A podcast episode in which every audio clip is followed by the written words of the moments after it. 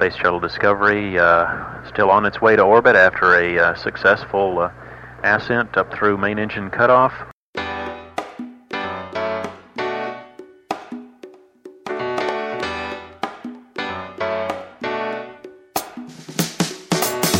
Moin Moin und herzlich willkommen mal wieder zu einer neuen Episode von Rocket Engineers, dem Karriere-Podcast für Ingenieurinnen und Ingenieure. Heute haben wir eine ganz besondere Episode. Du hast vielleicht schon gemerkt, wir sind auch außerhalb des normalen Veröffentlichungstonuses und diese Episode ist auch noch besonders, weil sie mal wieder auf Englisch ist. Wir hatten ja schon eine Episode auf Englisch. Diesmal haben wir wieder einen Gast, der zwar etwas Deutsch spricht, aber auf Englisch war es einfach leichter, deswegen diese Episode mal wieder auf Englisch kannst es ja als kleinen Test sehen, ob deine Englisch-Skills eigentlich auch ausreichen, weil es sollte klar sein, fließend Englisch sprechen, Business Fluent ist auch eine wichtige Voraussetzung für eine erfolgreiche Karriere. Ich will doch gar nicht lange drum herum reden, wir starten direkt mit dem Interview. Lass dich überraschen, sei gespannt, viel Spaß.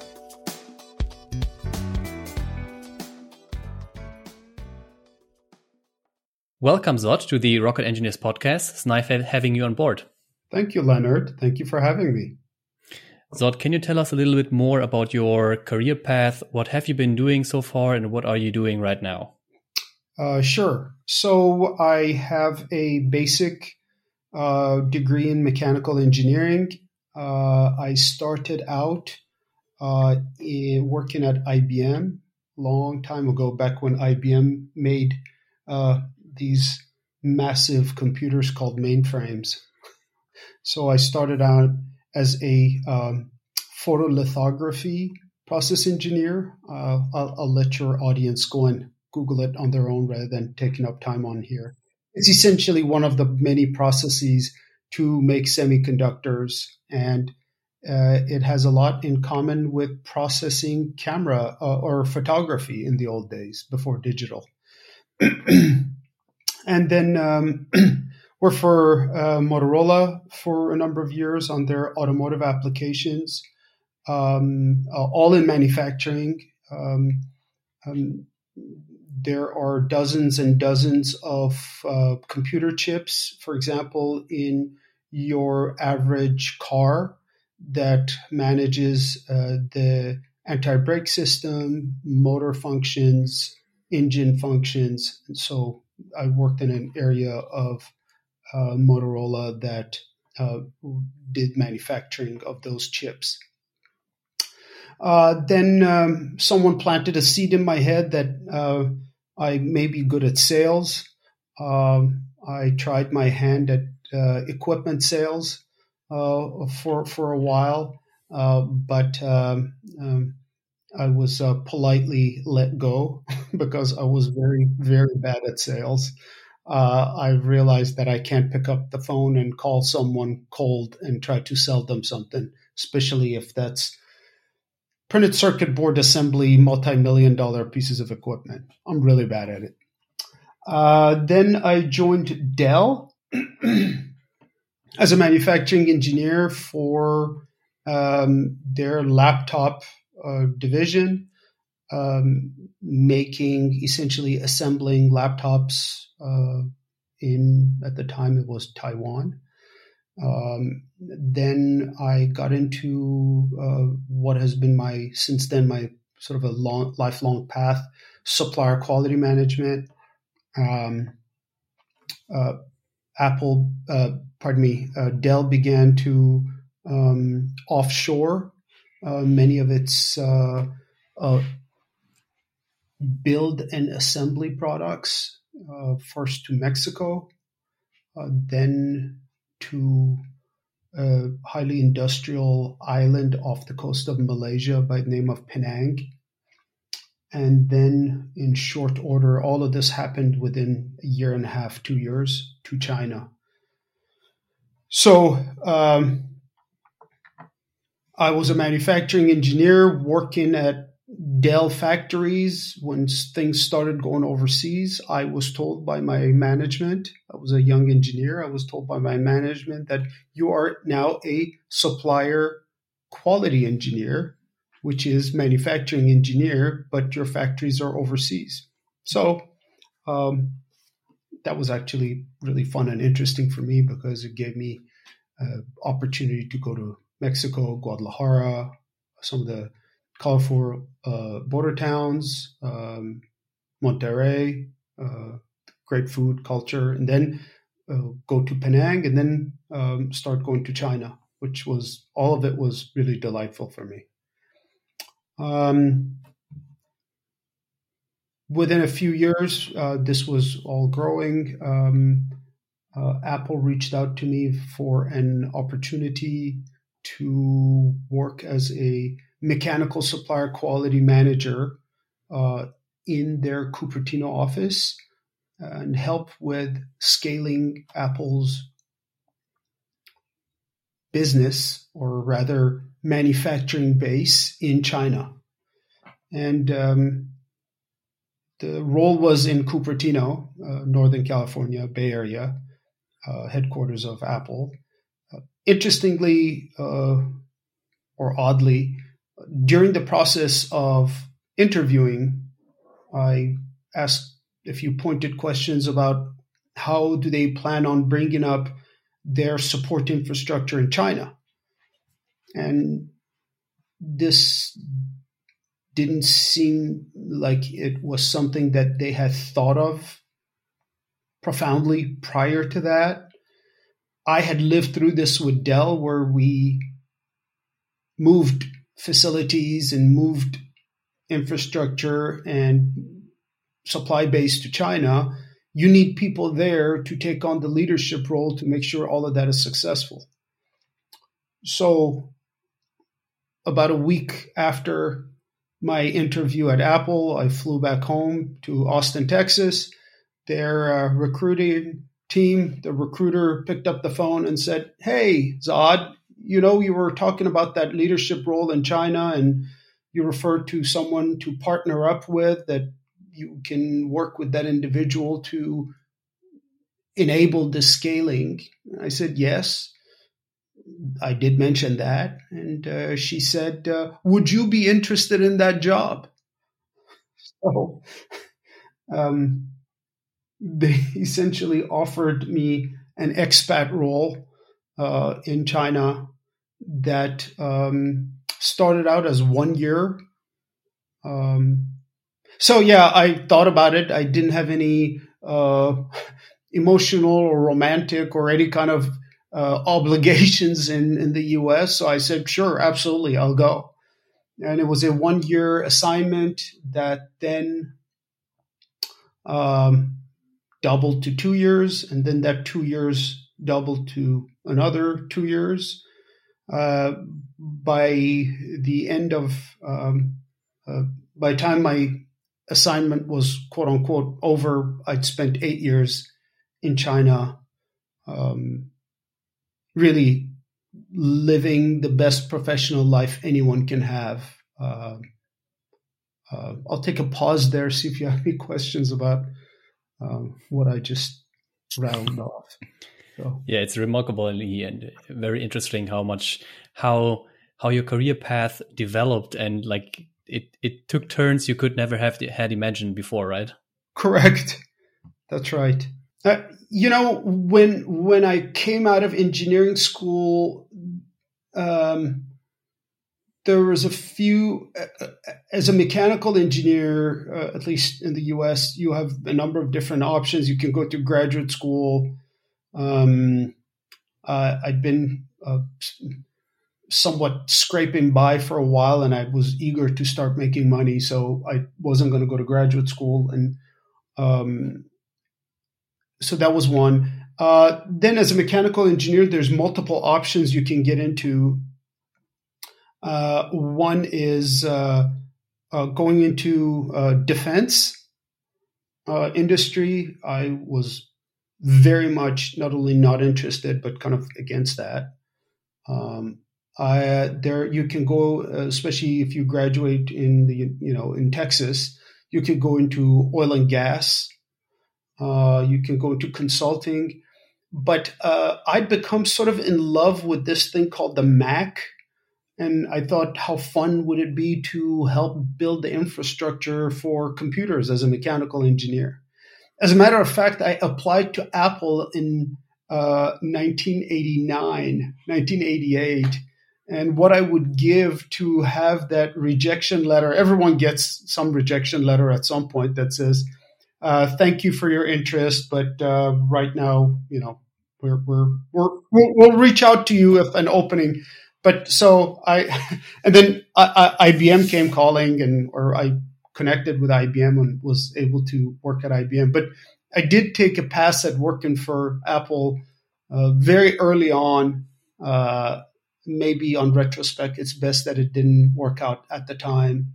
So I, I guess chances have come up in my life, and I look at it and I kind of inspect it a little bit, and I think, okay, I maybe understand 50% of what the job requirements are, and the rest of it I can learn on the job. Um, so a little bit of blind confidence, perhaps, with a basis in manufacturing has helped me. How how did the how did the story continue? Like you've been you spent a lot of time in China, and without without uh, saying something too early right now, but you're in Germany right now. So oh, what sure. did happen? yeah. So um, while while in uh, while in uh, Shanghai, um, um, where I was based, I um, met my wife. Uh, uh, you know, the old-fashioned way over drinks with friends. Uh, what is this? Uh, pardon? What is this? I don't yeah, know. I know madness, right? There was no apps involved in me meeting my wife. Uh, there was a very cold uh, cup of Moscow Mule was involved, and that was it. Um, so, uh, met my wife. She's from the Netherlands. Um, we, uh, you know, we have two children who uh, were uh, born in China. They have Chinese birth certificates, and no, that does not give them uh, a Chinese passport automatically. But anyway, they have Chinese birth certificates. Uh, and we um, moved back to the US with Apple, where I was for the following uh, of uh, three three years. Uh, I was head of quality of uh, all Apple's um, Apple branded audio products, which is AirPod and HomePod, and the Apple Watch. And um, I did that for a few years. Then there was uh, an opportunity, without going into too much detail, in uh, autonomous driving uh, at Apple. I was involved with that for a year. Uh, and then um, a former colleague uh, who had moved on to Uber uh, came and reached out to me and pitched to me the idea of uh, micromobility, and I was super turned on by that. I thought it was really neat. Um, um, so I joined Uber, but uh, Uber, after a year of really making some really incredible products, uh, if you live in Berlin, you see their bikes still. Um, the red bikes, jump bikes, are still everywhere and can be rented. But um, Uber sort of divested itself of that and decided to shed that business. And along with that, uh, the whole organization was uh, let go, if you will. Um, that was a, uh, my wife and I took that as a great opportunity to start rethinking where I want to spend the rest. We want to spend the rest of our days. She has family in the Netherlands. Um, I'm very attracted to the European lifestyle, um, skiing, uh, travel, the Mediterranean. I have many, many friends who live uh, all over Italy, Germany, Switzerland. So we decided that I'm going to start looking for an opportunity um, in Europe rather than continuing to look for something in the US. And uh, as chance would have it, I uh, learned about Creatize, or Creatize learned about me. and uh, we started having uh, discussions about what Creatize does, uh, how my talents or my understanding of manufacturing mechanical parts can help Creatize. And um, we had some ongoing dialogue, uh, and we decided to uh, team up. And uh, my family and I uh, sold our house in the Bay Area and um, moved to Berlin early November and uh, have not regretted it at all. For me, it's for me it's kind of remarkable that you started to work for Creatize because your background is in, like let's say, huge tech companies like Dell, Apple, Uber, and Creatize. Let's say for now is not as big as those companies. Like, was it a was it a big difference for you to to mm. change the company size? Mm. Good, good. That's a really good question. Um, when when I joined Apple, um, not Dell. Dell was already pretty established when I joined Dell, but when I joined Apple, especially uh, the China operation, was really in startup mode. Um, there, I'm sure there are people at Apple who are my peers who or who uh, have been there. They're like, well, Zod, you know, Apple had some really, uh, you know, was was an established company. But when I got there, uh, we were on a hiring um, uh, phase that uh, we were hiring a couple of hundred people a week across all organizations. So uh, Apple China was really uh, kind of a startup. We were expanding to multiple new factories and multiple new cities. Uh, our tracking software quality infrastructure was not fully developed. Uh, we were uh, dealing with growth pains uh, on a daily basis uh, we were expanding multiple lines of business concurrently. So um, I actually really, really enjoyed that. And um, it's a bit of a high, and I'd hope to be able to uh, get some more of that. That was also part of the reason that I joined Apple's autonomous program, which has had its um, on again, off again, if you will.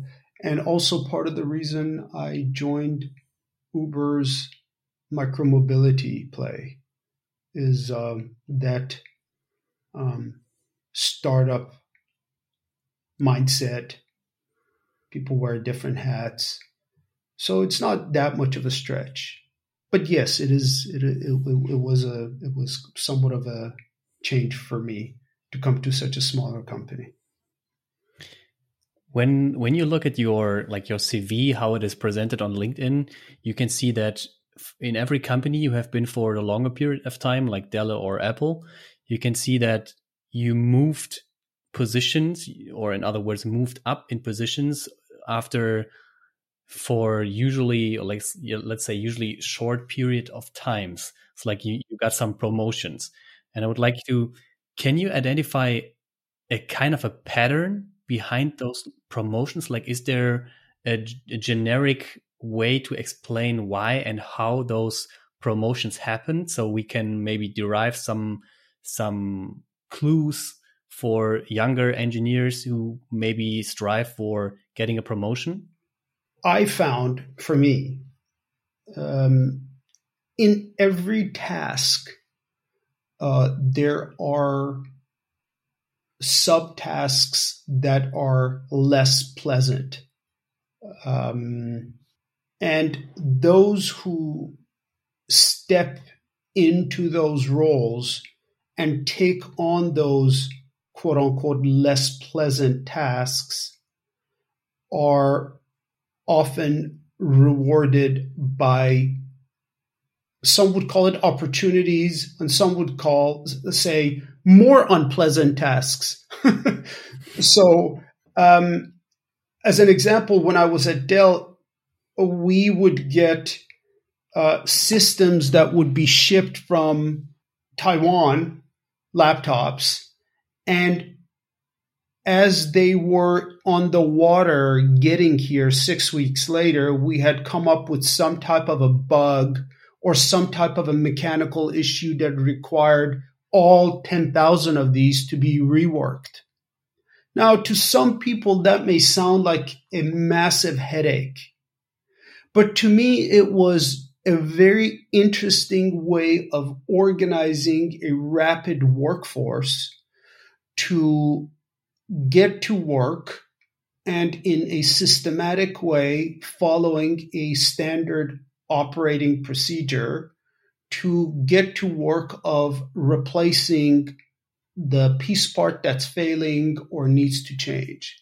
To me, that is, I was lucky, I guess, in a few times in my career where I enjoyed doing things that others perhaps found um, either boring or unpleasant or something that they don't want to do or maybe are not good at. I was good at uh, looking at chaos a little bit and um, trying to put put it in order. Um, it's like raising your hand when nobody else does. Yes, a little bit. And my uh, and I think that's probably why I my leadership not just uh, promoted me while I was in China from a mid-level manager to a senior manager to a director in and there's very few uh, director and above at Apple. It's a it's a it's a very small group. Uh, it's a very flat company uh, because and and and the fact that they paid for me to stay. These expat packages are not inexpensive. So I think part of the reason was that I enjoyed uh, going into um, you know the bowels of the factory and figuring out how to improve yield and reduce scrap and things that were fun for me were perhaps um, not so much for others. Yeah it may also have something to do with taking risks because i guess those challenges are also are there. Coming with a with a specific risk may maybe some people don't want to take. Sure sure. Yeah um that that what you are referring to as risk, to me, not doing it is risky of, of status, not status quo, but s- status, if you will. I think I'm pronouncing it correctly. Just remaining the same to me is um, risky. Not being mobile mentally, physically, etc. To me, that is higher risk to the individual than staying with what you know. That's um, actually that's actually a pretty specific a specific uh, career advice. Like don't don't stay too static. Move and uh, raise your hands, even if there's some risk associated with it. Right, and and and people will recognize that this is a risky situation, and they will um, cherish you. Uh, I'm using that word very specifically. Uh, they will cherish you for doing the unpleasant thing. They will appreciate you. And so that's most of it. And then part of it also has to do with a certain, like the promotion part. You also have to, uh, not in a pushy way, but lobby for uh, by saying things such as, This is my track record. What does it take to get to the next level? And in a respectful fashion, you tell them, I'm ready for the next level. If not, tell me what I need to do to get to the next level. Um, and really, uh, again, in a respectful way, ask for as much as you can ask for specifics um, it's easy to say, "Oh, I want you to cooperate more with product design." That doesn't really help you or anyone. But if you say, in the next meeting you have with product design, I would like you to suggest additional uh, support during the next build. You know, things, ask your leadership to provide specific uh, ways where you can take on more and be rewarded for taking on more. Earlier, you said that like those expat packages are not inexpensive for companies. Like I experienced the same with the friends of mine, um, and maybe some reason or one reason for it is that not a lot of people would like to go abroad. It also, of course, it depends on on the country where you're going. But looking at your CV, you change your locations not super often, but you did a few changes uh, during your career, like location changes. And I see that some young people, young engineers, are a little scared of changing their location or they're they're attached to a location. Like, what what would you tell those young engineers, like from your experience? Was it rewarding going abroad or how did you feel about it? Sure. So my my story starts uh, since you brought up change uh, or changing locations. Um, I actually was born in Iran and uh, left Iran when I was seventeen, um, solo, um, alone, um, to kind of follow in my assessment at the time, this is 1982 3. I didn't feel that there's opportunities for me to grow in Iran without getting into the politics of it and all of that. I felt that I need to leave. And uh, I had a stopover for a year and a half in France. Uh, uh, I speak French uh, pretty fluently, so I had a year and a half layover there. Then moved to uh, University of Texas at Austin, where my brother had gone to school there. I have cousins who had studied and taught university there, so it was sort of a north star for me of, of a sorts. Uh, um, and then, yeah, moved around somewhat regularly. Um, this is perhaps uh, uh, unconsciously part of my DNA. Um, it gives me energy, right? It gives me, um, it refreshes me to to kind of do this. Um, so to young people who um, who who who are questioning whether they should uh, be mobile or not, uh, I, I, I highly recommend uh, that they explore uh, options to go overseas if they can.